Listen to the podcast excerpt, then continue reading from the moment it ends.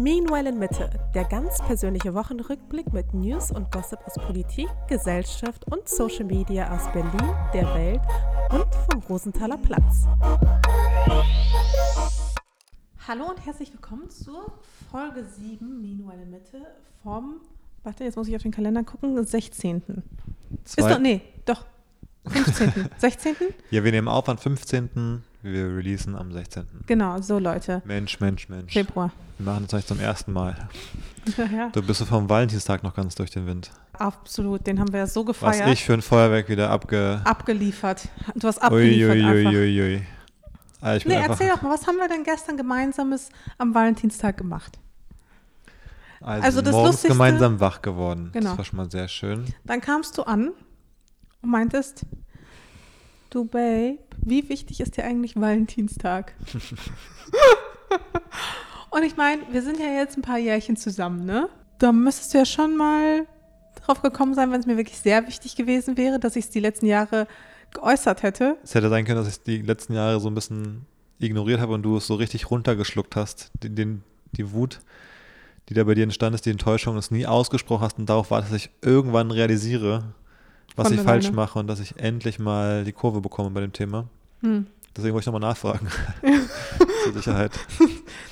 Naja, jedenfalls Valentinstag. Aber ich muss sagen, dafür, dass es Valentinstag war, war es auch schon wirklich relativ enttäuschend. Also ich bin zum Beispiel alleine ins Bett gegangen. Ja, komm. Ich war eine halbe Stunde länger noch, habe ich noch was gemacht. Was gemacht? Ja, können wir nicht drüber reden, was ich noch gemacht habe? mein neues Hobby. Aber ich wollte noch kurz dazu sagen, zu meiner Verteidigung, dass ich finde es richtig, man ist ein richtiger Simp, wenn man zum Valentinstag losgeht und Blumen kauft. Ein Simp. Was ist ein Simp? Kennst du es nicht, dass die immer so bei TikTok und so sagen, das ist so Simp-Behavior? Ja, ein Simp ist so jemand. das Ist dir peinlich einfach. Nee, das ist so wie so ein, ähm, ja, jemand, der für so eine, der für eine Frau oder für jemand anderen so alles macht, der so wie so ein, so ein Speichellecker, so ein bisschen. Der so hinterher rennt und so, weißt du, so, ja, so übertreibt mit den, mit den guten Gesten zum Beispiel. Man kann mit guten Gesten nicht übertreiben. Nee, nicht mit guten Gesten, aber also wenn so die Girls in der Schule früher, wenn da so die eine, die eine tolle war und alle Jungs wollten was von der. Und alle sind so um sie rumgekreist, weißt du, wenn sie irgendwo waren, sind die alle wie so, so ein paar, so hinterher gehechelt, so ein bisschen. Das sind die Sims. Hm. Sowas. Naja, das führt jetzt auch hier in die, also das, darum ging es mir eigentlich gar Es nicht. führt definitiv in die falsche Richtung für dich. Ja. Nee, aber ich finde, mir ist es richtig unangenehm, an diesem, am 14. im Blumenladen zu gehen, da Blumen zu kaufen. Ich würde an jedem anderen Tag lieber Blumen kaufen als an dem. Ich finde, das ist so, so der eine Tag, wo alle Männer auf die Idee kommen, nur weil es dieser Tag ist, kommen sie auf die Idee, mal Blumen zu kaufen, aber gar nicht von sich selbst. Weil das finde ich so schlimm an dem Tag. Dass Ja, ja, die, die Geste, die du dann machst, ist ja eine, wo offensichtlich klar ist, die kam nicht von dir, sondern auch so eine Art Pflichtbewusstsein. So, ach, das macht man Okay. an dem Tag heute so. Und das finde ich halt falsch. Ja, vor allem, weil du mir ja sonst so regelmäßig Blumen schenkst, ist es ja auch okay. Das ist aber auch richtig schwer, dir Blumen zu schenken, weil du ungefähr jeden zweiten Tag nach Hause kommst und sagst, oh, ich habe mir ein paar Blumen geholt. Also, wir haben hier, der ganze, die ganze Wohnung ist voll mit Blumen jeden Tag. Und da jetzt zu sagen, an dem einen Tag, ich kaufe jetzt noch mehr Blumen, ist irgendwie schwierig. Hm. Naja, wenn Pfingstrosensaison ist, dann mache ich das extra auffällig. Ich hatte halt drüber nachgedacht, über Ranunkeln oder Pfingstrosen, für Pfingstrosen eben noch zu früh, aber über Ranunkeln. Und dann kommst du wirklich den Tag vorher, glaube ich, nach Hause am Sonntag und sagst so, ich habe mir noch ein paar äh, Ranunkeln geholt. Ich dachte so, na toll. Wieder genau davor die Chance genommen. Ja. Es Richtig ist schwierig. sad. Es ist schwierig. Vielleicht, wenn du zurückkommst. Ja. Ja, wo komme ich denn zurück her? Ja, genau. Erzähl mal, wo kommst du denn zurück? David lässt mich jetzt alleine für ein paar Tage. Ich werde verhungern. Ist zumindest seine Annahme. Vielleicht werde ich auch verhungern, weil ich im Schneesturm ein, einfriere. Ähm, aber ich fahre zur Zugspitze für ein paar Tage Snowboarden. Also war zumindest der Plan. So wie sich das Wetter entwickelt, gerade dort unten, ähm, ist noch nicht ganz klar, ob da irgendwas offen sein wird, ehrlich gesagt, weil bei 120 km/h Sturmböen und Bis zu 200 km/h. Ja, aber das war ja eher so generell in Deutschland an verschiedenen Stellen, aber dort glaube ich so 120 km/h. Ähm, und irgendwie an einem Tag ein Meter Neuschnee und dann irgendwie jeden anderen Tag 30, 40 Zentimeter kann es sein, dass äh, wir vielleicht einfach nur so gefangen sind in, in unserer Unterkunft und gar nicht rauskommen. Mal gucken. Ich freue mich so sehr drauf, jetzt schon seit Wochen und Monaten endlich wieder zu Snowboarden mal richtig, seitdem Corona es irgendwie auch schwieriger gemacht hat. Ja, und seitdem erzählst du, oh, hoffentlich gibt es Neuschnee, hoffentlich gibt es Neuschnee. Ja, Ja, be careful what you wish for. das ist echt äh, das richtige Fazit dazu. Ähm, ich habe mir sehr, sehr viel Neuschnee gewünscht und das bekomme ich jetzt auch, vielleicht einfach zu viel, sodass man nicht mehr, nicht mehr fahren kann, sondern irgendwie seinen Schnorchel einpacken muss und irgendwie auf Tauchstation geht im Neuschnee gefühlt. Richtig japanische Verhältnisse. Naja, wir werden sehen. Das wird auf jeden Fall in der nächsten Folge wird den großen, den großen Winterurlaubsbericht geben. So viel ist schon mal klar.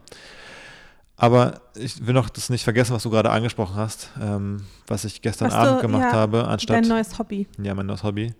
Ja, du hast einen schweren Fehler begangen. Ist dir vielleicht auch schon aufgefallen. Ja, ich habe wirklich einen schweren Fehler begangen.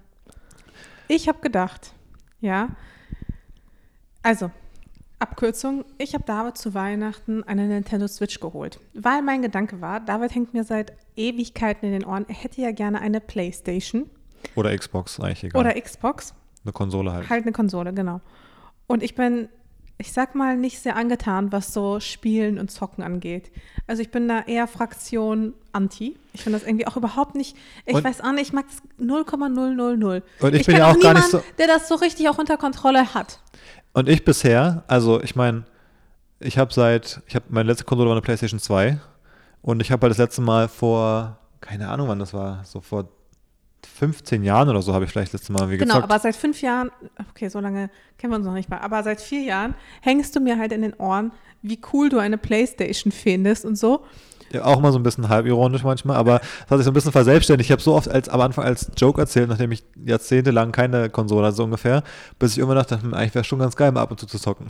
Ja, und dann irgendwann habe ich gedacht, okay, hier die Nintendo Switch, die ist klein, die ist handlich und vor allem gibt es da Minispiele, die sind, die gehen nur fünf Minuten oder so, die tun niemandem weh, die sind lustig, die sind süß, aber die haben nicht so einen hohen Suchtfaktor. That's what I thought.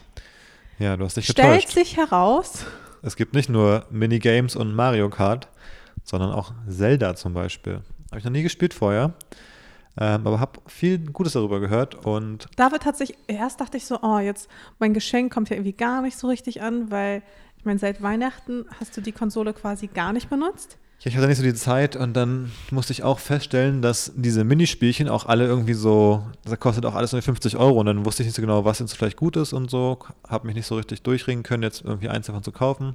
Aber jetzt, ich hatte dir ja eins mitgeschenkt. ja, aber das ist ja eher so ein Gruppenspiel. Also das, ich glaube, die Mario Party spielen wirklich jetzt gar nicht Hm. alleine, sondern das ist so, das ist mal wirklich zu viert vorm Fernseher, so wie wir halt einen Brettspielabend machen, so ungefähr. So ist es aber Ja. nur in digitaler Form. Deswegen habe ich das nicht alleine gespielt. Ähm, und wusste aber nicht so genau, was ich machen könnte, bis dann ich meine Finger an Zelda bekommen habe. Und jetzt, äh, Ja, du hast einfach die Monate genutzt, um Research zu machen. das war schon so Empfehlungsbasis, ehrlich gesagt Hm. auch. Lieber Gruß geht hier an Fabian raus. Danke. Jetzt, Danke auch, dass du den Account Beziehung- zur Verfügung zu, gestellt hast. Er hat unsere Beziehung auf dem Gewissen. ja, jetzt schläfst du alleine ein abends. Ich spiele noch ein Stündchen Zelda, laufe mit so einem komischen Elfen durch so ein Wunderland, hau so ein paar Goblins da tot. Hm. Sehr, sehr schön. Ich habe richtig, macht richtig Spaß, wirklich. Macht's wirklich Spaß? Das macht Das ist halt richtig so ein Spaß. Kinderspiel. Weißt du, du sitzt dann da, bist irgendwie über 30 und zockst so ein Kindergame. Weil ich bin ja auch, Stundenlang. ja, finde ich gar nicht schlimm. Ich finde, äh, ich habe mir schon lange oder schon immer so eine, eine kindliche Seite noch bewahrt. Ich gehe auch gerne in, ins äh, Jump House und gehe da aufs Trampolin springen. Oder ich gehe auch gern irgendwie auf eine Hüpfburg oder ich gehe auch gern irgendwie und springe vom Turm ins Wasser und mache Backflips im Urlaub und du denkst dir so, oh Mann, dieses Kind, ich will einfach nur am Strand liegen und einen, einen schönen Tan bekommen. Ja, das Gute daran ist natürlich, wenn du die kindliche Seite bewahrst, dass du dann auch bald jemanden hast, mit dem du sie auch voll ausleben kannst. Neuen besten Freund, aka mein eigenes Kind. ja, ich finde, es gibt aber immer so diese, diese Elternteile, wo man das Gefühl hat, wenn die auf dem Spielplatz sind, dass eigentlich das Elternteil da mehr Bock drauf hat als das Kind. so, nein, wir bleiben jetzt noch eine Stunde im Jump House. Dann das Kind sitzt so gelangweilt in der Ecke und ich bin so auf dem Trampolin da rumspringen die ganze Zeit. Könnte passieren. Könnte passieren. Ich sehe es schon kommen. Aber ist vielleicht nicht so schlecht. Ich glaube auch. So, haben wir unseren Valentinstag verbracht. Den Wald, ja, den, den, das war eine letzte Stunde nur abends, aber ich habe meinen Sonntag vor allem so verbracht. Also ich habe halt den gesamten, nicht den gesamten, aber den halben Sonntag. ja, der eine Tag, wo es richtig schön Ich habe war. es Sonntag ausgepackt, zum er also angemacht zum ersten Mal und dann, ich habe irgendwie um 10.30 Uhr angefangen, auf einmal war es 15.30 Uhr. Das war mega krass. Komisch, Also, ich habe komisch. in den letzten Jahren nicht erlebt, dass die Zeit so schnell vergehen kann, wie in diesen fünf Stunden oder so. Das war wirklich der absolute Wahnsinn, wie, wie es ein, mich reingesogen hat. Draußen war Sonne, irgendwie 10 Grad. Ich habe aus dem Fenster geguckt. Ganz Berlin war Ganz, ganz, draußen. alle, die Massen waren auf der Straße und ich saß hier zu Hause und habe das Ding gezockt. Ich habe mich auch richtig schlecht gefühlt direkt danach. Ich habe dann, ich habe mich so richtig eklig gefühlt, wie so ein richtiger, wie so ein, wie ein Arschloch einfach, was sein Leben wegwirft. Naja, ich muss da jetzt einen. Umgang mit finden. Mal gucken, wie mir das gelingt. Ähm, ob ich da einen gesunden Umgang finde oder ob Work-Play-Balance. Work-Play-Balance, ja. Hm. Play-Life. Na, mal schauen. Ähm, und sonst am Wochenende? Ähm, am Samstag war es natürlich auch sehr aufregend. Die Leute haben es vielleicht schon in deiner Instagram-Story gesehen. Warte, ich muss mal gerade nachdenken. Samstag. Ach so, ja. Ja. Ja, du hattest dein gab- erstes Mal. Genau, es gab, gibt zwei Orte, wo ich in Berlin noch nicht war, als gebürtiger Berliner. Ähm, zum einen ist Berghain. Also noch, ich war noch nicht bei einer Party in Berghain, ich war schon zu einem Konzert da, aber halt nicht richtig. Also ich bin noch nie an der, in, an der Tür vorbeigekommen quasi. Also habe es auch noch nie probiert, aber ich war noch nie so bei einer Party drin. Und ich war noch nie im KDW. Aber das, man muss auch sagen, Glaube ich zumindest, ins Berghain zu gehen, ist auch so ein bisschen. Also Was die ist- letzten zwei ist Jahre war es eh nicht so richtig möglich und zumal ist es auch wirklich so eine Überwindung. Also du musst dir das dann vornehmen, zu sagen, okay, ich stelle mich jetzt zwei Stunden in die Schlange. Ja, das ist genau das Problem auch, warum ich da noch nie mich angestellt habe, weil wenn ich halt feiern gehe, will, dann will ich einfach losgehen und eine gute Zeit mit Freunden haben und nicht irgendwie mich drei Stunden von irgendwie ein bis vier Uhr irgendwo in, draußen hinstellen und dann nicht Warten, reinkommen ja. so. Es ist einfach nicht Ja. mein Konzept von, von mit Freunden was Spaßiges unternehmen. Irgendwann werden wir den Weg schon mal dahin finden, vielleicht. Ähm, aber was würdest du einem jetzt Freunden mehr empfehlen, wenn sie nach Berlin kommen als Touristen? Ins Berghain gehen oder ins KDW? Genau, weil im KDW warst du nämlich auch noch nicht. Glaube ich zumindest, ja. Vielleicht war ich schon mal mit meinen Eltern, aber eigentlich glaube ich nicht. Aber weißt du, das finde ich so faszinierend. Ich meine, das mit dem Berghain, das hast du ja schon häufiger mal erwähnt, dass du Hm. noch nie da warst. Also das wusste ich ja schon relativ am Anfang der Beziehung. Das mit dem KDW, das hast du mir erst vor so zwei Wochen Habe oder ich so nicht eröffnet. getraut. Ich dachte, wenn ich dir das erzähle, dann ähm, vielleicht wird es nichts mit uns.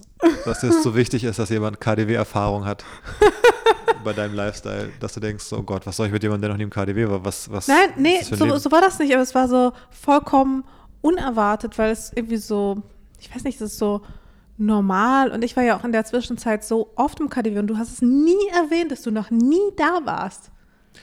Und ich habe auch irgendwie gedacht, ich habe dich doch safe schon wenigstens mal mitgenommen zu einem Event oder so, aber scheinbar auch das nicht. Nee. Ja, und da war ich, ich war richtig schockiert. Ja, für mich, also ich habe, man hört öfter so den Namen in Berlin, finde ich, aber Ja, ich habe da nie so den, den ganz großen Reiz verspürt, ähm, dass ich da so ganz, ganz doll was verpassen würde. Und jetzt waren wir ja da und ich muss sagen, so richtig viel habe ich nicht verpasst die letzten 31 Jahre, habe ich das Gefühl. ja, du bist da relativ enttäuscht wieder rausgegangen, hatte ich das Gefühl. Es ist nicht so ganz meine Welt. Du bist reingekommen, hast gesagt, hier sieht's aus wie am Flughafen. Ja, in der, unten in der, im Erdgeschoss in dieser Parfümabteilung ist so ein bisschen, wie man da so äh, nach der Sicherheitskontrolle zu seinem Gate will und dann erstmal durch so diese Parfümstationen da läuft und diese Shop-in-Shop-Geschichten. Ähm, das hat so ein bisschen den Vibe gehabt, fand ich. Auch so der Look einfach, weißt du, diese Spiegel, diese Neonröhrenbeleuchtung und so, es war schon so ein ähnlicher Vibe. Und sonst gibt es da wenig, was mich reizt einfach. Also Taschen für tausende Euro. Keine Ahnung, äh, ob das sein muss. Also ich brauche es nicht. Und dann waren wir auch oben so in der, in der Männer-Fashion-Abteilung und, und bei den Frauen und so. Ich finde, bei den Frauen ist generell so Designermode mh, funktioniert ein bisschen besser. Ich finde, in der Männerabteilung habe ich wirklich gedacht, alles, was hier hängt, bis auf Ausnahme von so zwei Brands gefühlt, dachte ich, wer sowas anzieht, und ich hoffe jetzt, hören jetzt keine Leute, die sich regelmäßig dort eindecken, aber es sind so richtige, für mich ist es Proletenmarken quasi. Also Männer, die so in diesen All-Over-Prints von irgendwie Louis Vuitton und was da noch so alles hängt, Deutsche und Gabbana und halt diese Luxus-Luxus-Marken. Das sieht so nach schlechtem Geschmack aus, so nach Neureich sieht das halt alles aus, finde ich. Ich muss aber auch sagen, ich war auch selbst erschrocken darüber, wie, in Anführungszeichen, wie schlecht es kombiniert war. Also, da waren wirklich gerade bei den Männern, bei den Frauen war das tippitoppi, aber bei den Männern, das sah wirklich alles so ein bisschen so nach Flipline aus. Nach Flipline? Philipp Plein. Ach, Philipp Plein. Ja, Flipline. nein, das sah alles wirklich nicht so viel Gold in Kombination mit Schwarz. Oder so neongrün einfach so und dann so ein riesiger Print mit irgendwas Hässlichem drauf. Also Ja, riesige Logos, also Logomania. das meine ich mit so over. Neureich. Das ist so wie wenn du irgendwo so am Kudamm im Club gehst und dann die Leute, die da so einen Tisch haben, die haben halt, die so einen Tisch und irgendwie so ein paar Flaschen sich da kommen lassen, die haben halt genau diese Sachen, habe ich das Gefühl. Deswegen, Es war halt nicht so Berlin 32C mäßig, 032C, so, also, Ja. sondern es war halt, also nicht so Hipster Bergheim Berlin, sondern wirklich Kudam Ed Hardy Berlin. auf so jeden Fall. Genau, ist, Westen irgendwie. und, und diese Klamotten, die da hingen, die haben für mich, glaube ich, genau, genau die gegenteilige Signalwirkung von dem, was die Leute, die sie kaufen, sich davon versprechen. Also wenn Leute, die da einkaufen gehen, sich diese T-Shirts kaufen für irgendwie 100 Euro oder, oder mehr sogar, so für ein T-Shirt oder 500 Euro, die denken ja, wenn sie damit rumlaufen, dann ist in deren Augen ja so ein Statussymbol, so ein Signal, hey, ich habe es geschafft und ich bin erfolgreich und rich und kann mir das leisten. Und wenn ich jemanden in solchen Sachen sehe, denke ich mir so, ach du Scheiße, mit der Person will ich halt safe nichts zu tun haben. Also vielleicht ist auch genau die richtige Signalwirkung, dass ich als ich bin so ein Broke, so ein Broke Boy und will nichts mit diesen erfolgreichen Leuten zu tun haben, so ungefähr. Vielleicht wollen die ja genau diesen Effekt quasi. Aber für mich ist es wie so ein, ist wie so ein Arschgeweih-Tattoo für mich. Ja, ja. Und ich finde, bei den Frauen ist es wirkt schon ein bisschen anders, weil da sind irgendwie mal so Kleider in irgendwie einer knalligen Farbe oder irgendwie mit, mit bestimmten Schnitten oder so. Da, Oder da, schöne Schuhe, Taschen. Genau, da, da ist es irgendwie ein bisschen was anderes, finde ich. Aber bei Männermode ist, glaube ich, auch so halt vom Schnitt und vom Formfaktor in den viel, in vielen Fällen ja so eindimensional quasi. Da kannst du quasi nur über die Farbe oder so einen großen Logo-Print irgendwie was vielleicht signalisieren. Bei, bei einem T-Shirt. Und dann gibt es noch diese abgefahreneren Schnitte, aber das ist dann wiederum nicht das Richtige für irgendwelche äh, mit 40er oder so, dass die dann irgendwie so ganz weirde Schnitte irgendwie bei einem Mantel anhaben. Und deswegen ist bei Männermode vielleicht auch einfach schwieriger, da diesen Effekt zu erzielen, generell. Ja, vielleicht. Und wie fandest du die sechste Etage Äh, welche war das? mit dem ganzen Food? Ach so. Ja, super, um Geschenke zu kaufen, glaube ich. Also so, super viel äh, Unfassbar viele Pralinen. Pralinen, genau, Schokolade, Alkohol in allen Formen und Farben und Geschmäckern. Ähm, dafür nicht schlecht, sicherlich. Aber da muss ich auch sagen, da kann man gefühlt ja auch in Mitte irgendwo hingehen. Da gibt es auch so ein paar süße Läden mit ein paar süßen Ideen. Ähm, also je nachdem, wo man halt näher dran ist, so ein bisschen, finde ich, kann man das machen. Oder wenn man mal was ganz Besonderes für irgendwen holen will, vielleicht was irgendwie dann doch nochmal. Aber ich finde, das ist auch perfekt, um Geschenke zu holen für Menschen, die, von denen man nicht genau weiß, was sie gut finden. Also ich sage mal, bei Essen oder einem guten Wein oder was freut sich quasi jeder. Aber so Special-Sachen, also du Ja. musst halt schon manchmal auch eine Person gut kennen. Wenn wir jetzt einfach zu jemandem gehen, ein Gastgeschenk brauchen für jemanden, den wir vielleicht nicht so gut kennen, dann ist der sechste Stock einfach perfekt. Ein bisschen Salz, ein bisschen Öl, ein bisschen Wein, Ja. Pralinen. Ja, auf jeden Fall. Also dafür ist es perfekt. Genau. Das war die Experience. Du Ja. warst nicht so begeistert. Nee, ich war nicht so begeistert. Ja, also Ja. ich habe es auf jeden Fall sehr gefühlt.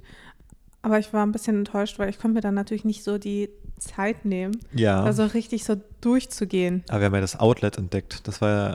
Ja, eine- und da konnte ich nicht mal durchgehen. War vielleicht besser, weil jetzt kannst du nochmal, wenn ich jetzt bald weg bin, die Tage, Habe ich auch schon dann überlegt, kannst ich ins du den großen Outlet-Tag machen und dich da irgendwie fünf Stunden lang wie so eine durchwühlen, wie so ein Ja. kleiner Waschbär. Genau, so durchfühlen nach dem einen, nach dem einen Teil, weil ich habe ja so eine Art, ich habe kein Kaufverbot oder so mir jetzt aufgeheizt, aber ich will schon viel selektiver einkaufen. Und ich will ja vor allem meinen Kleiderschrank um mindestens ein Viertel reduzieren.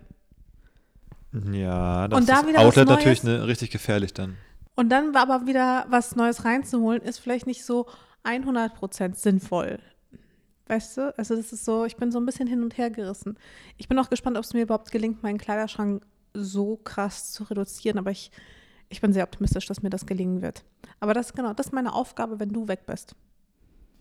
Deine Aufgabe, deine Berufung.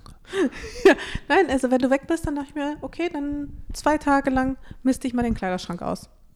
Ach so, das meinst du, ich dachte, das Outlet wäre deine. Also Deine nein, Aufgabe. nein, nee, nee. Weil ich habe gerade dran gedacht, bei, bei Zelda jetzt, da gab es eine, so eine Mission.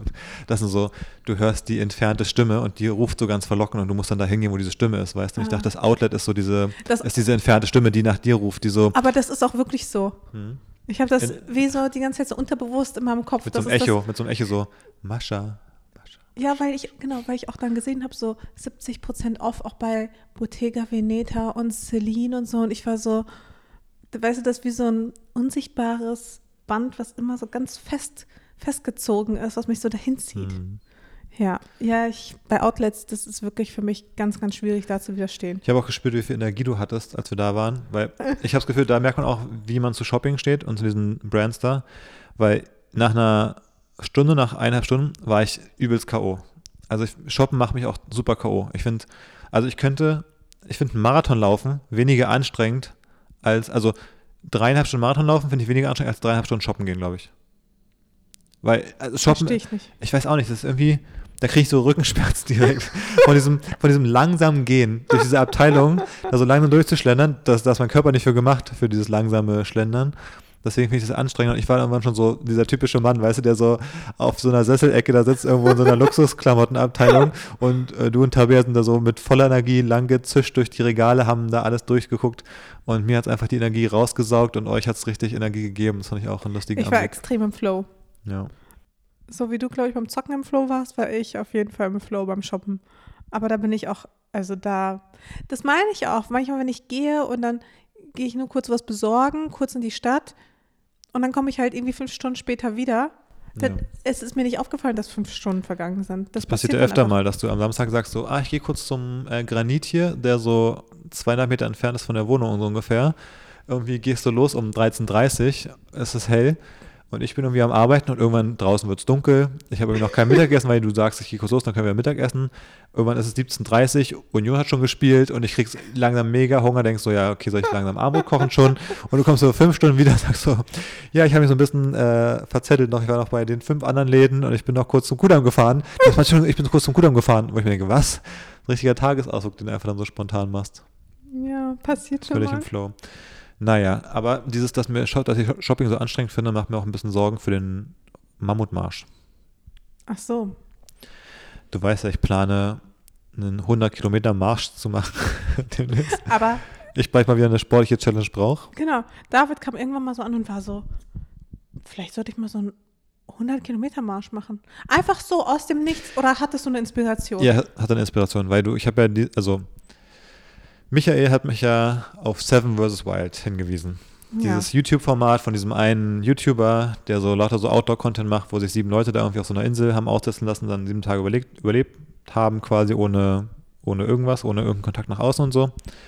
Und ähm, na, das habe ich dann länger geguckt und folgt dem jetzt auch und so. Und dann hat er so Videos gemacht, jetzt zum Beispiel von so einem 100 Kilometer Marsch-Projekt. Oder andere Leute, die auch dabei waren, haben es auch gemacht.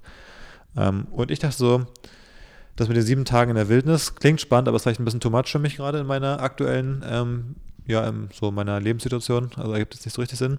Aber ich so eine, auf so eine Challenge hätte ich auch mal wieder Bock. Und so ein 100 Kilometer Marsch finde ich eigentlich eine ganz coole Challenge, weil durch das lange Laufen, was ich so mache und schon Marathon gelaufen bin und alles, ähm, habe ich nicht so Bock, jetzt nochmal einen Marathon zu laufen, weil das habe ich schon ein paar Mal gemacht und ist halt so der, der, der der Check dran an der Bucketlist. Aber mal so eine neue körperliche Herausforderung finde ich schon ganz cool. Und da finde ich so ein 100 Kilometer Marsch doch mal was, mal was Neues. Und weil man kann man auch so erzählen, weil man irgendwie bei, bei so einem Event ist, ja, ich bin ja auch schon mal 100 Kilometer an einem Tag gelaufen. Das ist auch ganz cool so zum, zum Angeben, weißt du? Mhm. Na, jedenfalls bin ich heiß auf diese Challenge, die jetzt mal demnächst zu machen. Ähm, überleg noch, ob wir da einfach so losgehen. Ja, weil, weil das Michael nämlich, ist, auch deine Michael- Freunde sind ja auch. die haben alle Bock drauf. Aber mein Freund ist alle, ich erzähle davon, alle so, ja, auf jeden Fall, äh, müssen wir machen. Ähm, Fast alle, oder? Würdest du auch alle fragen? Also, nee, so zu dritt oder so kann man schon machen, Ja. dann, passt das, sonst ist doch zu viel. ja, und Micha hat dann direkt erstmal was rausgesucht. Er hatte auch direkt Bock. Ähm, insofern Richtig m- ambitioniert. machen wir das vielleicht wirklich. Aber mir macht diese Shopping-Erfahrung ein bisschen Sorgen. Weil wenn ich shoppen, wo man auch so geht, also man läuft bei dem Marsch wahrscheinlich ein bisschen schneller, aber trotzdem ist es auch so ein Gehen. Und ich frage mich, ob ich an meinem, ob ich so an meinen Rückenschmerzen scheitere, dann, wenn ich Shoppen schon anstrengend finde im KDW, ob ich dann gemacht bin, um 100 Kilometer zu gehen. Aber das ist wirklich die Frage, weil vielleicht bin ich dann dafür umso gemachter. Vielleicht solltest du mitkommen. Vielleicht sollte ich mitkommen, weil mir vorzustellen, so acht Stunden, acht Stunden am Stück zu gehen. Das dauert ein bisschen länger als acht Stunden, aber ja. Wie lange? Also ich glaube, man geht so morgens um im Dunkeln um sechs los oder so teilweise Hm. und braucht halt dann auch so bis um 10 Uhr abends oder so vielleicht. Ich habe mich noch nicht so genau mit, beschäftigt mit, wie schnell man ist, aber man braucht schon so, also man geht im Dunkeln los, um es zu schaffen so ungefähr, wenn man einfach normal Ja. zügig geht, glaube Also ich. eventuell, ich glaube, körperlich würde ich es mir fast zutrauen. Also jetzt natürlich nicht mehr, aber grundsätzlich schon. Aber ich glaube, so von mentalen, ja, ich würde mich so schnell langweilen. Und du weißt ja, wie sehr ich es liebe, zu latschen oder Mhm. irgendwo hinzugehen. Ja, ich sehe dich da auch nicht so richtig. Das ist einfach nicht Ich, mein. ich glaube auch, das Mentale Fall. ist die größte Herausforderung und ähm, dass nicht so Sachen irgendwie scheuern. Also, dass die Hose nicht irgendwie im Schritt scheuert oder die, die Socken in den Schuhen und so Geschichten. Ich glaube, das auch, oder das T-Shirt und der Rucksack und so Sachen. Ich glaube, das ist wirklich ein Problem. Was man sonst nicht so, weil man läuft halt nie sonst so lange rum. Also so sieben, acht Stunden am Stück bin ich auf jeden Fall schon rumgelatscht. Ja, genau, hast du Also eine aber glaube ich doppelt so lange so. halt. Das ist das Ding. Ja. Naja, Naja, da, dazu wird es auch nochmal ein Update geben, äh, wenn es soweit ist. wann ist es dann soweit?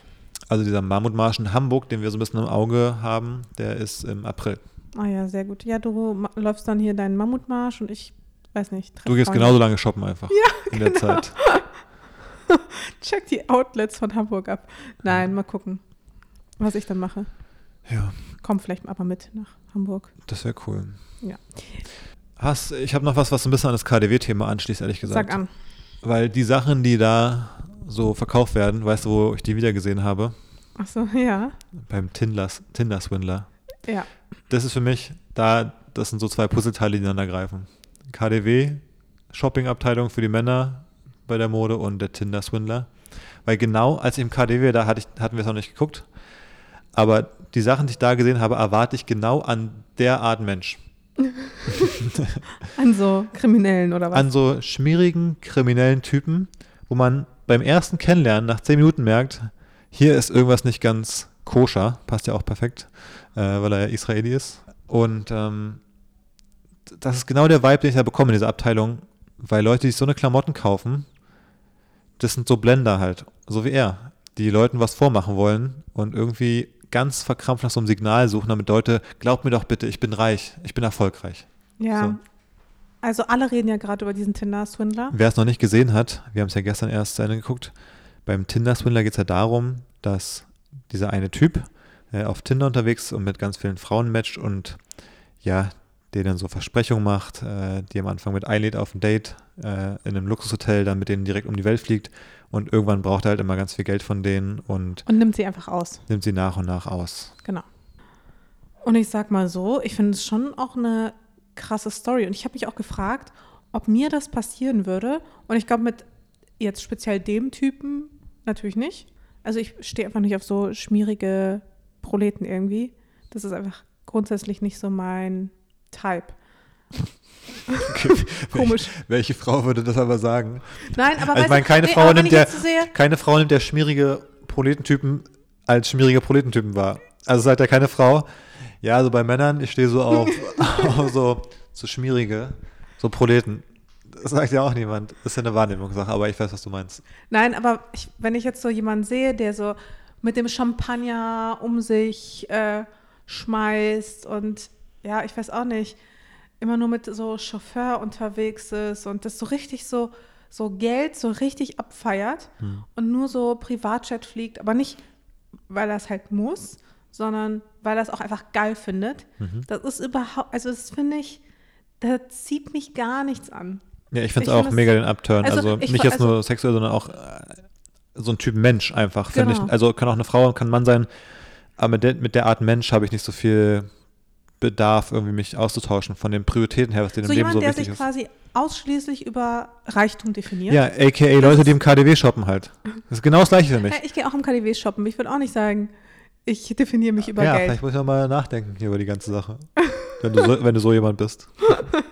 Nee, bin ich halt eben nicht. Aber wie gesagt, für mich ist wirklich Red Flag 1000. Mhm. So, und wenn ich schon jemanden sehe mit so einem MS-Gürtel, Hm. dann ist das schon für mich das Signal Run. Ist so. Ich frage mich aber, ob quasi von so einem Tinder-Swindler auch unterschiedliche Variationen gibt. Also sind diese komischen Heiratsschwindler oder sonst irgendwie so Abzocker, sind das immer solche schmierigen Typen oder gibt es da auch so eine andere Fraktion? Also alle, Weil zum Beispiel so Menschen, Startup-Gründer mit so wohltätigen und, und sozialen Ideen, das sind schon eher bin ich so auch ein Tinder-Swindler. das ist schon eher mein Fall. ja, vielleicht habe ich dich auch so ein bisschen, habe ich dir auch was vorgespielt, Hm. äh, was ich da nicht halten konnte. Also zu einem gewissen Grad ist es ja Teil von Dating, dass man ein bisschen auch, ist wie ein Pitch. man pitcht halt eine Vision von sich selbst, so wie man auch eine Vision von einer Company pitcht, die sie noch ist, und dann will man so Investoren gewinnen oder vielleicht auch einen Partner, eine Partnerin, die daran glaubt, dass man dieser tolle Mensch werden kann, den man, der man gerne wäre und die die an, den die andere Person in einem sieht. Okay, was würdest du sagen, wen hast du mir da so vorvisioniert? Ja, so einen ambitionierten, aufstrebenden äh, Startup-Dude, äh, wo es jetzt ganz hoch hinausgeht und du gerade äh, kurz vor Takeoff. Also die Rakete hat schon die Triebwerke gezündet und jetzt der Countdown ist schon bei, bei fünf und die Rakete startet gleich. Und dann aber war so, Triebwerkfehler. Trieb, nee, wie sagt man, ähm, ein Blindgänger war es. war ein Blindgänger. Und was habe ich dir dann vor, vorgespielt? dass du Young Lean gut findest, was er so für Musik macht. Äh, dass wir unbedingt auf sein Konzert gehen müssen zusammen. Hm. Dass du generell voll gerne auf Konzerte gehst, dass du irgendwie Rapmusik irgendwie gut findest. Das habe ich nie, das habe ich dir nie Ey, vorgespielt. wir waren halt beim Young Lean Konzert. ja, aber ich habe dir auch gesagt, ich kenne den nicht. Und dann hast du mich gefragt, Habe ich dir so Musik geschickt und so, ja, ist cool. ja, okay. Mittlerweile, aus heutiger Sicht muss ich sagen, das war ein bisschen geflunkert. Einfach, da, also da dein Interesse daran. Aber ist auch okay, das meine ich ja. äh, man, man, man pitcht ein bisschen was. Und äh, der Pitch hat mir geholfen, mich auf dich einzulassen. Dann habe ich später andere Dinge entdeckt, wo wir gut zusammenpassen. Ja, die Rapmusik ist auf jeden Fall Ja. nicht. Aber ich glaube, also nochmal zurück zu diesem Thema, wer lässt sich da so, wer lässt sich so wirklich ähm, swindeln?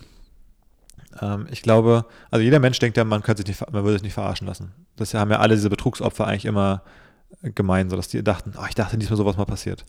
Ich glaube trotzdem, auch wenn das alle sagen, dass es eine, nur eine bestimmte Gruppe von Menschen irgendwie ähm, sich so verarschen lässt.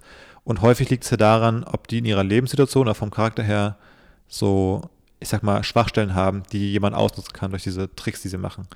Und ich glaube zum Beispiel, jetzt in seinem Fall, sind es vielleicht Frauen und die, die waren ja alle so ein bisschen so, vielleicht so mit 30ere, hatten, glaube ich, alle auch irgendwie so einen Anspruch ans Leben, dass ihnen auch materielle Dinge so ein bisschen wichtiger waren und hatten vielleicht bisher noch nicht so in der Liebe so das gefunden, was sie sich vorstellen, zum Beispiel. Und ich glaube, da hat er genau, in diese Lücke hat er genau reingepasst mit seiner Masche. Dass die dafür anfällig waren, quasi. Diese Dass er ankam wie so der Prinz auf dem weißen. Er war halt ein erfolgreicher, er hat super viel Aufmerksamkeit denen geschenkt und äh, super viel Aufmerksamkeit geschenkt und er hat auch so viel mit denen gleich gemacht, dass sie, glaube ich, dachten, ah, ich habe endlich so erst the one. Ich habe den gefunden, der mir auch das Gefühl gibt, der will mich jetzt auch gleich heiraten und so. Und ich glaube, da waren die so empfänglich für, dass es perfekt funktioniert hat. Ähm, Ja, ka- kann sein, dass es auch vor allem auch so Frauen waren, die sehr schnell sehr viel von sich auch gegeben haben. Ja, ich es sind bestimmte Faktoren, die dann zusammenkommen. Und manche Menschen sind eben mehr oder weniger anfällig. Und dann gibt es noch diese individuellen Faktoren, die auf den jeweiligen Case halt dann ankommen, ob das irgendwie zusammenpasst. Ähm, aber ich, ich sehe dich zum Beispiel gar nicht so in deine Art. So, ich, ich weiß noch in deinem Tinder-Profil, No Time for Bullshit oder was da als einziger Satz stand. Und so war auch dein Vibe die ganze Zeit, wo ich dachte, das hätte überhaupt nicht hingehauen, dich so zu verarschen zum Beispiel. Ja, Also, ja, ich weiß auch nicht. Vielleicht wird es bei mit anderen Dingen funktionieren. genau, das habe ich mich halt Oder eben bei gefragt bei so anderen Dingen. Aber ich glaube auch nicht mehr zu, zu der aktuellen Phase, weißt du, was ich meine? Also ich glaube Genau. in meinen 20ern sicherlich, Meinst du, ich, ich meinst du, dass bei, aber halt nicht jetzt mit so einem mit so einem Schmiertypen, sondern vielleicht dann mit anderen Dingen. Also eher dann vielleicht, weiß ich nicht, so ein cooler DJ, der mich dann irgendwie mitnimmt oder so ein cooler tätowierter Rockmusiker, der der dann Mhm. irgendwie in so einer Band, weißt du, so eher sowas dann vielleicht. Ja, aber ich, also das in den 20ern vielleicht und vielleicht, aber wenn du irgendwann Mitte, Ende 30 gewesen wärst und wir haben auch über den Kinderwunsch schon gesprochen, der ist vielleicht stark gehabt und dann wäre jemand gekommen und hätte gesagt, boah, ich will fünf Kinder haben. So viele wie möglich, jetzt sofort.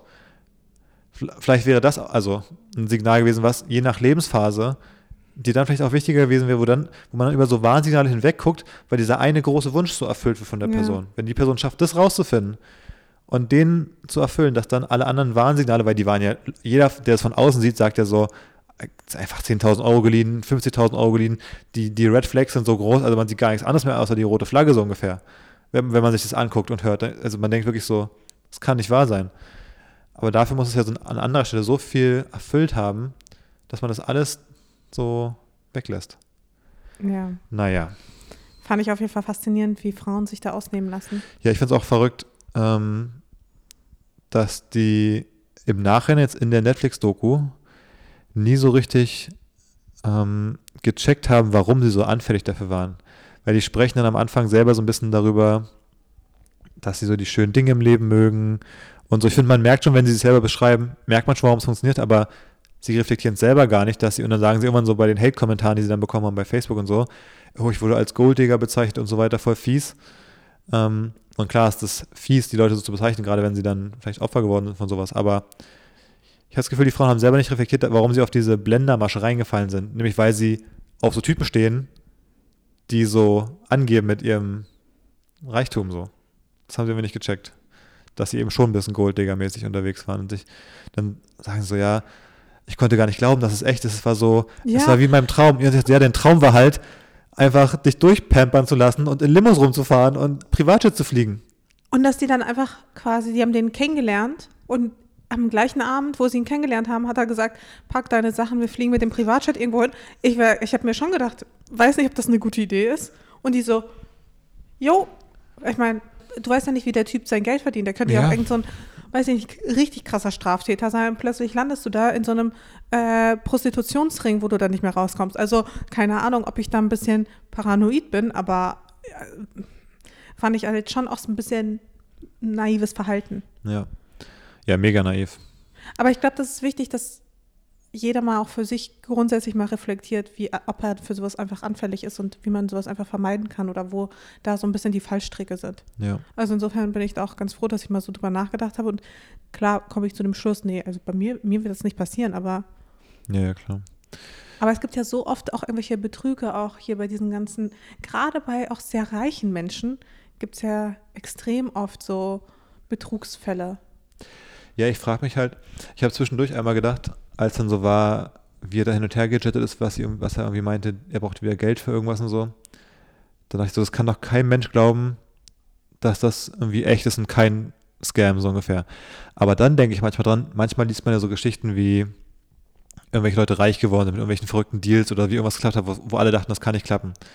Manchmal klappt es ja eben auch. Also es gibt ja Leute, die so verrückt ihr Leben leben, irgendwelche Musiker, die auf irgendwie Geld brauchen, damit sie irgendeinen Deal sein können, irgendein Album produzieren. Also gibt ja ganz verrückte Geschichten. Das ein, wenn das in der Serie gewesen wäre, hätte ich auch gesagt, ja, na, klar war es ein Scam. Aber andersrum gibt es tausende Dinge in echt, die funktionieren, äh, in Anführungsstrichen funktionieren, weil es am Ende natürlich auch irgendwie ein, ein Pyram- Pyramid-Scheme ist oder so. Aber ja, im Nachhinein ist glaube ich leicht zu sagen. So äh, im Rückblickend ist es dann sehr leicht zu sagen, ja, aber doch klar, wenn gleichzeitig andere Dinge, äh, wo man es auch denken würde, aber eigentlich funktionieren irgendwie. Aber er hat sie auch krass unter Druck gesetzt. Aber dass die sich da deswegen verschuldet haben, so richtig Schulden aufgenommen haben. Aber das Allerschärfste fand ich am Ende, dass er sich dann genauso hat ausnehmen lassen von der einen. Das, ich meine, er hat alle so Social Engineering mäßig alle ausgetrickst und allen irgendwie alles abgenommen. Und dann sagt die eine, hier, Uno Re Reverse Card, äh, ich spiele weiter, dass ich das noch nicht weiß, dass du alle verarscht und äh, ich nehme mal deine ganzen Luxusklamotten mit, dann kann ich die verkaufen, dann kann ich das Geld schicken. Dann gibt er einfach die Koffer, mit drei Koffer voll mit irgendwie seinen Luxusklamotten, die irgendwie 10.000 Euro wert sind, lässt sie es einfach mitnehmen und dann verkauft sie alles irgendwie bei Ebay und er fragt so, ja, wann schickst du mir mein Geld? Und sie macht sich und er checkt es nicht. Mhm. Also, das habe ich auch überhaupt nicht begriffen. Wenn man schlau genug ist, um das zu machen, um andere Leute so zu social Ich habe engineeren, aber auch das dass man es Gefühl, dann selber dass er auch wirklich ein sehr, sehr schlechtes Bild von Frauen hatte insgesamt. Also ich meine, für ihn sind wirklich Frauen irgendwelche Hm. Vollidiotinnen, die es gar nicht irgendwie checken, die er komplett manipulieren kann, wie er möchte. Ja, die Keine einzige, auf die es zugetroffen ist, war, glaube ich, die, mit der er auch ein Kind hatte. Ich meine, sie wurde für ihn ausgenommen und setzt sich dann mit in den Privatjet bei der einen rein, mit dem Kind und warnt sie nicht, sondern sagt ihr sogar, er wäre toll und er wäre ein toller Vater. Obwohl sie selber von dem verarscht wurde im Gerichtsverfahren schon und so mit ihm war. das Also, habe ich auch nicht das hat doch gar keinen Sinn ergeben. Das war ja wirklich so dumm. Dann hat sie halt auch noch ein Kind mit dem. Egal. Naja. Ja. Wir wollen das jetzt nicht zu ausufern lassen. Jedenfalls äh, schon. Absolute Guckempfehlung. Jetzt haben wir natürlich sehr viel gespoilert. Ja, Trotzdem noch, so trotzdem noch unterhaltsam, glaube ich, wenn man es jetzt guckt. definitiv. Apropos Golddigger. Aha. Naja, vielleicht ja doch schon ein bisschen. Ich habe tatsächlich eine lustige Gossip-Story mitgebracht. Und zwar, hast du mitbekommen, der Beef zwischen Naomi und, und Kim? Naomi Campbell. Naomi Campbell und Kim Kardashian haben Beef und ich fand das ziemlich unterhaltsam. Und zwar, du weißt ja, dass ich diesem Account folge, Diet Prada. Mhm. Ich finde den ultra unterhaltsam. Das ist so eine Mischung aus Fashion und ja, aber auch so politischem, vor allem auch äh, Content bezüglich Rassismus. Okay, ich muss noch mal ein bisschen ausholen. Der Februar ist ja in Amerika der American Black History Month. Und anstatt eine Schwarze bei Vogue auf dem, aufs Cover zu packen, haben sie Kim Kardashian aufs Cover gepackt. Was natürlich in der Community kurz schon mal irrit für Irritation sorgte. Aber das ist noch nicht alles. Und zwar, Kim ähm, wurde halt in dieser ganzen Vogue-Story so gestylt und so und nahm also Posen ein, wie Naomi Campbell sie eingenommen hat. Also so ähnliche Stylings. Und dann wurde Kim auch ein bisschen dunkler fotografiert. Sie hat halt keine, kein schwarze, also keine schwarze Heritage, Hm. sondern ähm, sie ist aus dem Nahen Osten. Also nicht sie selbst, sondern ihre Eltern oder Großeltern äh, sind aus dem Nahen Osten. Insofern hat sie wenig zu tun mit Black History und sich dann noch mal so ein bisschen so zu stylen wie Naomi. Und Naomi findet Kim halt auch schon länger scheiße, eben genau deswegen, weil Kim möchte unbedingt ganz, ganz doll wie Naomi sein. Und dementsprechend gab es ein bisschen Stress, weil wie gesagt, die amerikanische Vogue, Black History Month, packt Kim aufs Cover, stylt sie wie Naomi, anstatt Naomi zu nehmen. Ja, macht auch bei Kim so diese traditionellen afrikanischen Hairstyles, generell aber auch so Outfits, nicht nur angelehnt an Naomi, sondern auch an anderen schwarzen Persönlichkeiten. Rundum absolutes Shitstorm-Potenzial. Und Naomi hat dann nämlich diesen Instagram-Post von Dial Prada geliked und auch einen Kommentar geliked, der Kim halt eben der Cultural Appropriation und des, ähm, des Blackfishings. Hm. Und dementsprechend war natürlich ganz schön was los unter diesen Kommentaren. Also ich kann euch auf jeden Fall diesen Post empfehlen von Diet Prada. Ultra unterhaltsam. Und jetzt haben die beiden scheinbar so ein bisschen Beef. Und was hat die Vogue, die British Vogue gemacht? Die hat nämlich Naomi auf dem Cover jetzt. Aber ich glaube, das, ich meine, das werden sie jetzt auch vorproduziert haben und so weiter und so fort. Aber das ist doch, Und bei der Also- amerikanischen Vogue war Kim. und bei der amerikanischen Vogue war Kim. Und ich meine, die aber, doch, warum machte denn generell Kim da in, der, in dem Monat? Ja, genau. Also war das auch so eine Titelstory mit dem, Ja, also das es war war das schon ein Cover. direkter Bezug auf Black History Month auch? Oder war es einfach nur ein random Cover? das war halt so ein bisschen so ein random Cover. Aber hat schon gesehen, dass es Bezug gibt zu den Posen von Naomi. Das war schon irgendwie, Genau, es gab halt, die hatte ähnliche Outfits an. Sie hatte halt eben ein Foto, was quasi eins zu eins dem glich, was Naomi mal gemacht hat. Und Kim war da halt auch ein bisschen, ich sag mal, weniger belichtet. Also dementsprechend sah sie so ein bisschen dunkler aus. Ich kann dir das mal unterbelichtet. ein bisschen unterbelichtet. war ein bisschen unterbelichtet. Ähm, ja, komisch, schwierig. Why einfach? Ja, genau. Man fragt sich, why? Weil ich meine, da muss doch, ich meine, da gibt es eine Redaktion. Und ich würde sagen, auch bei der Vogue sind die mehr oder weniger Vogue unterwegs. Vor allem in letzter Zeit. Dass man so ein Fauxpas sich leistet, so, hä? Das ist doch, also es ist doch vorprogrammiert, dass es da einen Shitstorm geben würde.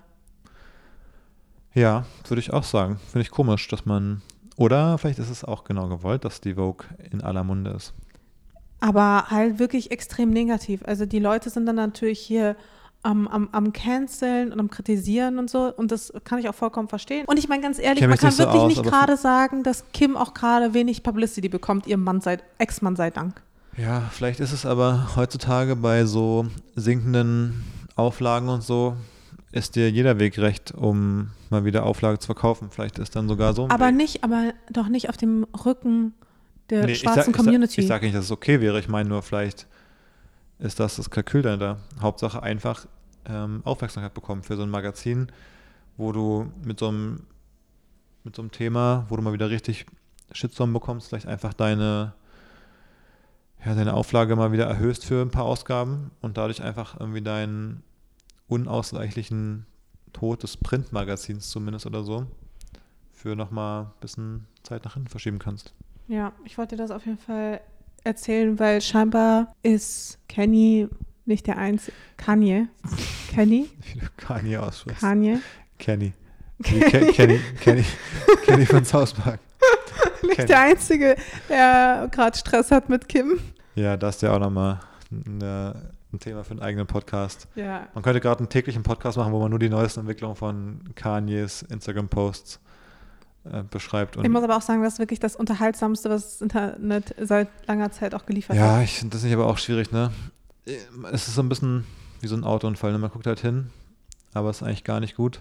Und da ist die Frage, also ist es noch, ist es lustig oder ist es psychische Krankheit und man müsste ihm helfen so? Oder ist es fies zu sagen, es ist psychische Krankheit? Vielleicht ist er einfach, also das kri- kritisiert er selber, dass Leute dann sagen, äh, er soll seine Medikamente wieder nehmen äh, und so Sachen. Es ist so schwer zu sagen, genau wie man sich da jetzt dazu verhalten soll, weil es so zwischen allen Sachen ist. Ist schwer. Aber generell ist es, ich finde es also drüber in den USA. Diese ganze Medien, Medienlandschaft dort, wie da mit diesen Themen umgegangen wird und wie die Leute sich auch selber verhalten und so ist schon richtig. Ist halt einfach drüber. Ja, ist voll drüber. Und ich glaube, da die Vogue, die fügt sich so ein bisschen damit ein mit so einem Ding halt. Dass sie, glaube ich, sehen, dass gerade alles so drüber ist und da wissen sie, sie müssen eine Sache machen, die so, das reicht schon, wenn du minimal daneben liegst quasi, die liegen jetzt in dem Fall vielleicht auch stärker daneben, aber, du, Stärker. aber du, du musst so einmal kurz so minimal, da muss ein Funke reinfliegen in dieses ganze Gebilde und du hast sofort eine riesige Explosion, eine riesige Aufmerksamkeit, ganz, die ganze USA in diesen Kreisen redet über dich für, für einen Monat so ungefähr. Ja. Insofern ja, kommt da vieles zusammen und ich denke, es ist vielleicht so ein bisschen, bisschen geplant, wirklich. Ja. Krass. Ja. Hast du irgendeinen Gossip? Hm. Hast du das Foto von Lady Bitch Ray gesehen bei der äh, Bundespräsidentenwahl? Ist es das mit dieser weißen, mit dieser weißen Haube? Also sie hat weiße Lederstiefel an, mit, also so Overknees mit sehr hohen Absätzen. Hat sie so einen weißen Rock an und so einen, ja, so einen Schleier wie so ein Hochzeitskleid halt. Ähm, da oben noch so eine rote Schleife drauf und sie hat so einen, wie so einen Jutebeutel um, einen blauen, wo drauf steht Nazis raus, Hashtag No AfD. Und auf dem Foto redet sie gerade mit Scholz, äh, mit, dem, mit dem Kanzler und noch jemandem. Und so zwei Meter daneben stehen Beatrix von Storch und Alice Weidel und zeigen so empört auf diesen Beutel. Und einfach das Ganze, wo drauf steht halt Nazis raus, Hashtag No AfD. Das ist einfach ein grandioses Foto, wie sie in diesem Outfit mit dem Bundeskanzler spricht, während die beiden Ober-Nazi-Girls äh, neben ihr stehen sich über diesen Beutel aufregen. Es ist einfach, einfach grandios. Also es muss auf jeden Fall in die Shownotes, muss man auch gar nicht so viel weiter zu sagen. Ist auf jeden Fall ein legendäres Foto. ich meine, sie wollte Aufmerksamkeit. Wahrscheinlich auch Aufmerksamkeit für die Botschaft. Und das hat sie erreicht. Ja, also ich habe jetzt nicht so viel mich beschäftigt damit, äh, was sie so drumrum noch so erzählt hat, irgendwie auf Twitter oder so, aber das Foto an sich, ähm, Ja, manchmal spricht ja auch ein Foto mehr Steht für sich, 1000 ja, ja, genau. es steht für sich, spricht mehr als tausend Worte. ja, ist auf jeden Fall Lustig. Das fand ich schön. Ich wusste nicht, dass das Lady Betray ist. Ich hatte nur das Foto gesehen und habe mich dann so ein bisschen gewundert. Ist das eigentlich noch, ist es die Lady Betray, die früher Musik gemacht hat bei Agro Berlin? Schon. Ja. Die hat Weil nur die dann hat- irgendwann mal so ein. Die ist Ich- doch jetzt irgendwie Professorin ja, oder ich, Dozentin oder ich irgendwie verfolg, sowas. habe sie nie verfolgt. Also ich fand das musikalisch, war das nie meins und auch sonst war es mir immer so, ist ja so ein bisschen dieses Ding so, so Hardcore, Hardcore Sex Rap ist auch feministisch so ein bisschen dieser Hm. Weg war das so ein bisschen. Das habe ich jetzt persönlich nie so abgeholt irgendwie, deswegen habe ich sie so verfolgt. Aber ich sehe, sie poppt immer mal wieder so auf an irgendwelchen Stellen, auf Twitter oder im Fernsehen oder auf YouTube oder bei sowas hier. Und ich frage mich dann, wie, ist es, ist es die gleiche noch? Ja, das, dieselbe? ist, das, das ist dieselbe Person. okay. okay. Ja, ist ein krasser Weg auf jeden Fall. Von damals von diesen Musikvideos und jetzt zu diesen Aktionen. Ähm, nicht schlecht. Ist auf Äh. jeden Fall sehr politisch geworden. Ja, das fand ich in jedem Fall lustig. Und dann habe ich noch eine ganz Kleinigkeit und zwar, wusstest du, oder stimmt es überhaupt, ich habe es nicht recherchiert, Legolas bei Herr der Ringe, weißt du, wer der Schauspieler ist? Orlando Bloom. Wirklich? das ist halt ewig her, dass ich das gesehen habe. Und letztens auf Twitter irgendwo, oder irgendwo habe ich irgendwas gesehen mit, ja, ja, back when Orlando Bloom was playing Legolas. Und ich war so, Moment. Orlando Bloom ist Legolas bei Herr der Ringe. Ja. Habe ich überhaupt nicht gecheckt oder Hä? auf dem Schirm gehabt. Null. Aber woher kennst du denn sonst, oder woher solltest du denn sonst Orlando Bloom kennen? Weil der bei TAF früher wichtig war oder so. Aber warum war er bei TAF wichtig? Keine Ahnung, ich gucke doch nicht, warum jeder Promi, der irgendwie diesen Klatschdinger da mal irgendwie nach der Schule zu sehen Das war in- seine in meiner große Abi-Zeit. Rolle. Er war der Legolas. Nur Ich- deswegen kennt man ihn. Das war mir null klar. 0,0. Und ich finde auch, weil Legolas halt irgendwie ein Elf ist mit langen weißen Haaren, habe ich den Transfer zu Orlando Bloom auch nicht so hinbekommen, so wie er sonst aussieht. Das war mir null klar. Und ich dachte so, das kann nicht wahr sein. Hm. Das hat mich richtig, da war ich komplett verloren irgendwie mit der Info. Echt? Da habe ich null kommen sehen. Die ist einfach so vor mir aufgeploppt und ich war komplett geschockt. Hm. Naja. Ja, also der ich- Schock trifft jetzt nicht so sehr auf mich zu. Du, ich habe noch ein letztes Thema. Hm. Und zwar hast du mitbekommen, dass in Berlin gerade andauernd so Straßenblockaden sind von Aktivistinnen. Mm, Nicht? Halt nur von so Querdenkern, aber ich würde die jetzt nicht als Nee, Aktivistin ist noch nennen. andauernd so diese News, dass wieder irgendwelche Autobahnzufahrten mit Sitzblockade blockiert wurden, so. wegen so Umweltprotest. Ja, doch, das habe ich mitbekommen. Ja, hab ich mir gedacht. Was hältst du davon? Also ich habe ja, was ich dir dazu gezeigt habe, einmal war ja dieses Video, wo so, ein- so ein Bildreporter, das Video war ja bei, bei TikTok oder so, wo so ein Typ von der Bild da irgendwie rum, rumrennt und irgendwie was erzählt. Äh, und dann und so ein LKW-Fahrer, der sich da gerade aufregt, dem das Mikro hinhält, wollen sie was dazu sagen? Und der Typ sagt so, ja, die spinnen doch, wir müssen alle zur Arbeit und so und die, was machen die? Die blockieren hier alles, aber am Ende müssen wir alle Geld verdienen. Die können froh sein, dass ich gestern ordentlich gefickt habe, sonst würde ich den richtig ein paar reinhauen. also, Das TikTok-Video mussten wir noch raus, raussuchen, das packen wir auch in die Show das muss eigentlich die war auch- Shownotes äh, Das wirklich, war wirklich legendär. legendär, einfach wie es Und dann sagt. kam der Bildreporter raus und meinte so, ja, also die Stimmung hier ist aufgeheizt. Ja, Sie sehen, Sie sehen, der Frust ist groß, die, die Wut ist groß. äh, wirklich, äh, einfach. Aber ist das äh, eine ernst gemeinte Frage, was ich dazu... Ja, ist eine ernst gemeinte Frage, aber ich meine, viele beschweren sich jetzt natürlich. Weil ich ähm, bin hin und her gerissen. Ja, ich auch ein bisschen. Weil einerseits finde ich das ist halt ein super, Klima ist ein super ernstes Thema und es braucht einfach Aufmerksamkeit. Und wie kannst du diese Aufmerksamkeit generieren? Weil scheinbar reicht es nicht zu Talkshows zu gehen, reicht es nicht zu demonstrieren. Egal was man, was die jungen Menschen machen, es scheint ja nicht zu reichen. Sie bekommen ja nicht die Aufmerksamkeit, die im Vergleich zum Beispiel diese ganzen Querdenker bekommen, die, von denen es ja viel, viel weniger gibt, denen aber mehr Gehör geschenkt wird als den Jugendlichen, die halt wirklich ein ernstzunehmendes Anliegen haben. Und ich kann schon verstehen, dass da der Frust so groß ist, dass man dann anfängt, ja, eben Straßenblockaden etc. zu machen, so Sitzblockaden. Übrigens in meinen Augen auch extrem gefährlich, aber okay. Ich glaube, es, das ist trotzdem nicht unbedingt der richtige Weg. Hm. Ähm, kann es aber auch gleichzeitig, wie gesagt, auch nachvollziehen. Ich glaube, es gibt sicherlich einen besseren Weg, als jetzt irgendwie eine, ein Autobahnkreuz oder was lahmzulegen. Weiß nicht, ob das so, so zielführend ist, weil es erhöht ja nur den Frust der normalen Bevölkerung vielleicht. Ja, ich bin da auch hin und her gerissen. Aus ähnlichen Gründen. Ich finde zum einen, Also wenn man vielleicht eher die Straßen so um den Bundestag genau, das wäre herum. das wär natürlich ein Weg. Aber ich glaube, woraus ein bisschen, und also diese Gruppe, die das macht, und ich habe mich mit denen jetzt nicht so super doll beschäftigt, ich wusste gar nicht erst, wer das überhaupt macht. Die Gruppe heißt Aufstand der letzten Generation und die machen das halt seit Ende Januar, dass die ab und zu so Straßen blockieren. Und was die fordern, nur um es auch mal gesagt zu haben, ähm, die fordern ein Essen-Retten-Gesetz, also es geht um so Containern und so, dass nicht so viel Mhm. weggeschmissen wird, ähm, eine Agrarwende und, äh, eine Agrarwende, um Klimagase aus der Landwirtschaft zu reduzieren. Also es geht schon stark um diesen Ernährungsaspekt daran. Zumindest was ich gefunden habe, ähm, gerade bei einer kurzen Recherche. Das heißt, es geht stark um so Landwirtschaft eigentlich, deswegen dann Berliner Autobahn zu blockieren. Wenn es nur diese beiden Forderungen wären, finde ich ein bisschen komisch. Aber da habe ich mich nicht, nicht so umfassend vom informiert. Also man könnte zum einen sagen, die, das trifft die Falschen, der Protest. Also am Genau. Ende kommt ist es da irgendwer, der irgendwie, keine Ahnung, vielleicht sogar für das Gleiche ist oder so, der aber nicht zur Arbeit kommt deswegen. Aber als dieser LKW-Fahrer meinte, ja, wir müssen alle Geld verdienen und so und wir müssen jetzt hier zur Arbeit, habe ich gedacht, vielleicht geht es aber auch genau darum, die Leute aus diesem Alltagstrott rauszubekommen.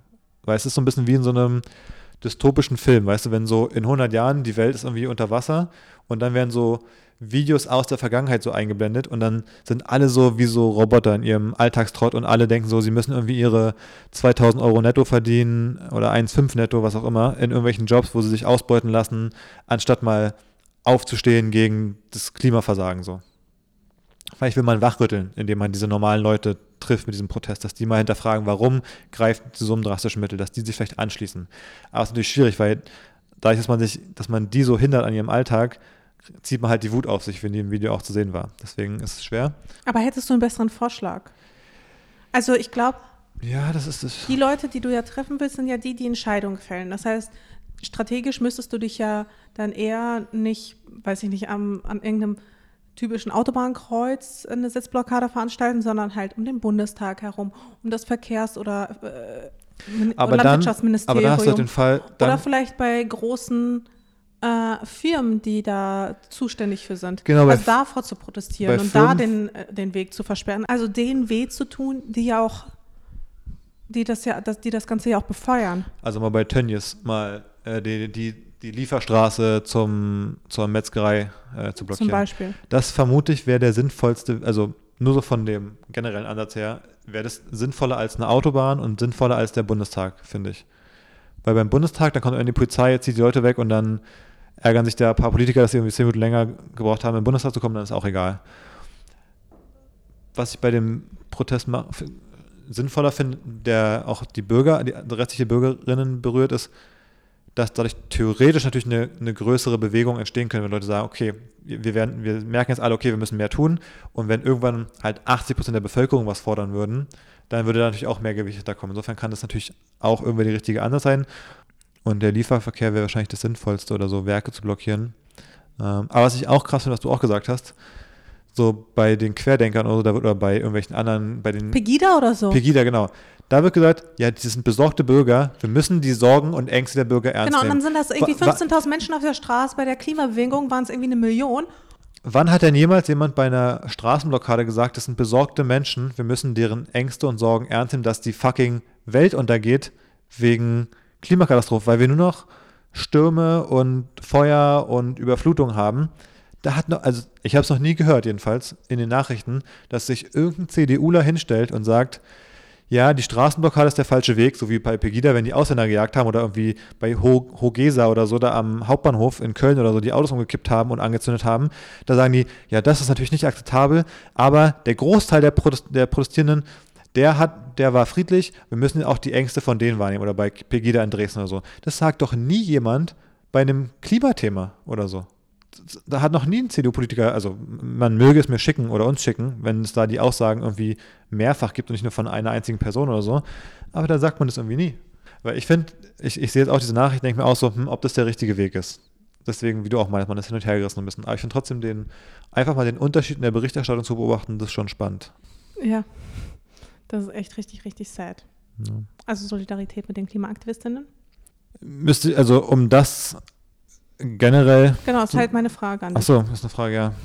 Ist ein komplexes Thema einfach. Kommt ein bisschen drauf an. Und ich, man muss sich dann eben schon damit beschäftigen, genauer. Also eben ist im Fall von diesem Aufstand der letzten Generation, ich habe mich einfach nicht genug damit beschäftigt, um da jetzt eine Aussage zu treffen, hinter der ich stehen würde, falls ich dann da Dinge erfahre, die ich vorher nicht wusste, die ich schwierig finde oder, oder auch nicht schwierig finde. Ähm, deswegen, also meine Aussage ist, das muss man sich immer genau angucken. Okay, verstehe ich.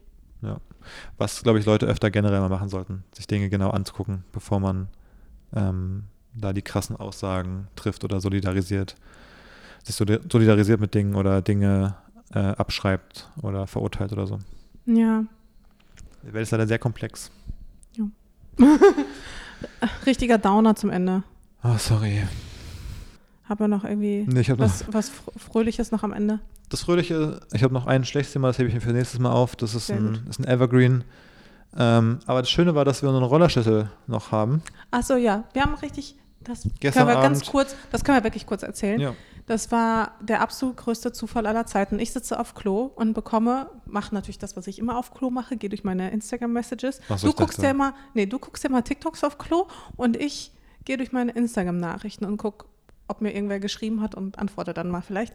Und kommt da Okay, die wissen die Leute jetzt, wenn sie eine Ja, Antwort bekommen, wie also- die entstanden ist. auch manchmal, ja nein, auch manchmal morgens im Bett, beim Aufstehen, beim Wachwerden, Ah, okay. beim Kaffee trinken. Also ich mache das bei jeder so, Mhm. also bei allen möglichen Gelegenheiten, aber halt eben unter anderem auch auf Klo. Ich gucke da auf Klo keine TikToks so wie du. Poppt da auf jeden Fall so eine Nachricht auf. Ich habe erst den Namen nicht gelesen. Ich habe nur gesehen, dass ich vorher wenig Kontakt hatte mit dieser Person. Und sie fragt, hey, ist das dein Roller, der da und da steht? Äh, weil da steckt der Schlüssel noch. Und ich war so, ich aus dem Klo, dich gerufen. Boah, wie du gerufen hast, ich dachte, es ist sonst was passiert. Du hast so eine Dramatik in der Stimme, so eine, so eine Schärfe. Ja, weil ich bin da mit dem Roller nicht gefahren. Du hast scheinbar tatsächlich den Schlüssel stecken lassen. Ich war erst ein bisschen irritiert, weil ich so dachte, okay, also wie viel teile ich eigentlich mit der Community, dass die halt scheinbar ganz genau wissen, wo ich wohne und welcher von den ganzen Rollern mein Roller ist, unser Roller ist. Und ähm, ja, aber auch, habe mich auch gleichzeitig total gefreut, dass das so eine aufmerksame Community ist, dass sie halt gucken, ah ja, das ist bestimmt Maschas Roller und da steckt der Schlüssel noch, komm, ich schreibe hier eine Nachricht und warne sie. Habe mich dann äh, sehr, sehr, sehr gefreut. Habe dann aber genauer hingeschaut und dann war das die Person, mit der ich damals bezüglich des Rollers auch Kontakt hatte. Also der Roller ist ja von UNO und sie war halt meine Ansprechpartnerin bei UNO. Und das ausgerechnet sie Mhm.